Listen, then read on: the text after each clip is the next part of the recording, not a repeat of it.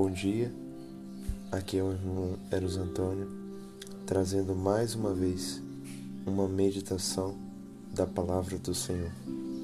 O texto de hoje está no capítulo 1 do livro de Jó, nos versículos 20 ao 21.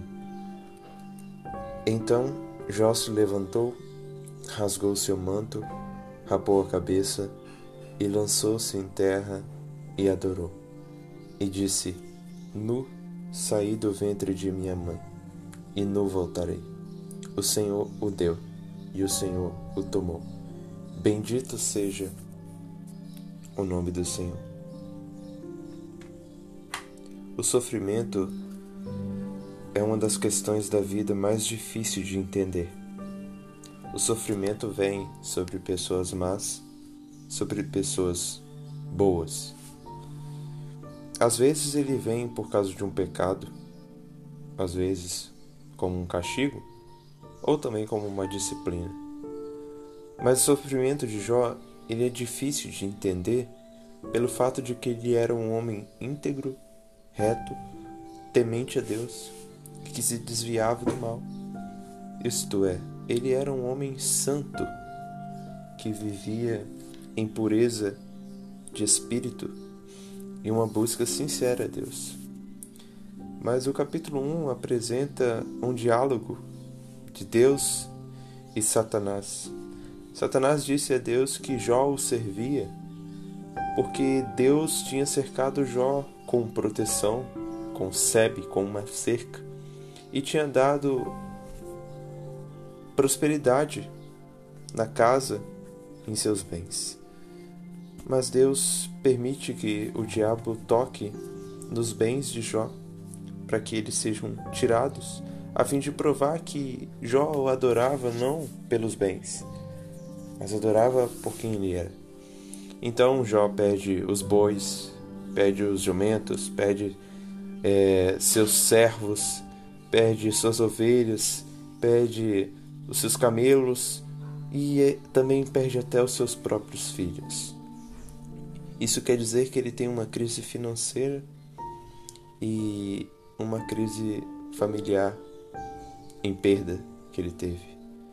Mas a atitude de Jó em relação à perda que ele teve, a essas crises, a esse primeiro sofrimento dele, é fantástica, porque ele se levanta, ele rasga o manto dele, a roupa, ele rapa a cabeça, lança-se em terra e adora.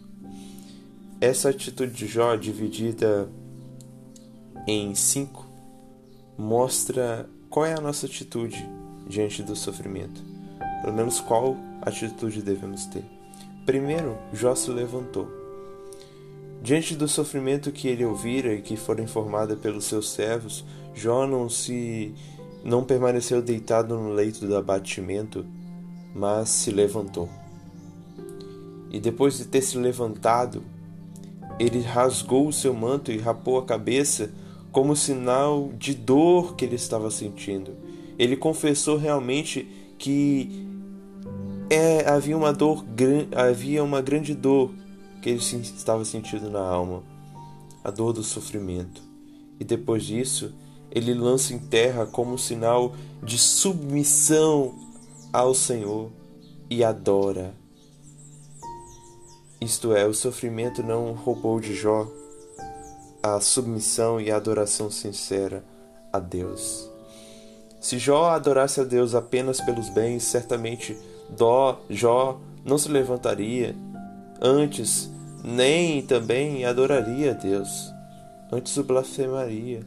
Mas Jó, pelo contrário, ao contrário do que Satanás pensava, Jó adora a Deus. Nós não estamos isentos de sofrimento.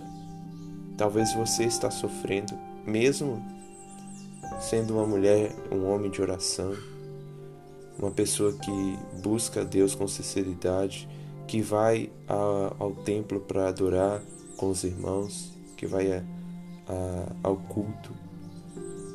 Talvez você também é uma pessoa que ama o Senhor sobre todas as coisas, mas esteja passando por um sofrimento que não consegue compreender o porquê dele. Jó também não compreendeu muito por que ele estava sofrendo, mas mesmo assim ele permaneceu com uma disposição primária em adorar a Deus. Depois, no livro de Jó, nós vamos ver outros dilemas da alma de Jó, algumas ações dele, mas de primeira mão nós percebemos que esse primeiro teste não roubou de Jó o louvor a Deus. Antes, o levou a reconhecer a sua indignidade, a sua miserabilidade e mostrou que ele ainda permanecia submisso e sincero a Deus. Jó disse: Nu saí do ventre de minha mãe, nu voltarei. O Senhor deu, o Senhor tomou. Bendito seja o nome do Senhor. Deus é soberano. Ele faz o que ele quer. E mesmo que a vontade de Deus possa fazer em nós produzir dor, ele deve ser glorificado. Então, meu irmão, minha irmã, você que esteja passando por um sofrimento, não permaneça no leito do abatimento, não acalente a sua dor, mas confesse, confesse a sua dor a Deus, confesse o seu sofrimento a Deus e o adore mesmo diante disso. Por mais que esteja doendo, continue glorificando ao Senhor, pois Ele é soberano. Que aprendamos com Jó que o sofrimento, por mais que seja difícil de entender, há um propósito divino nele. Que o Senhor então nos ensine e que guardemos essa disposição de, do coração em, em submissão, adorar a Ele.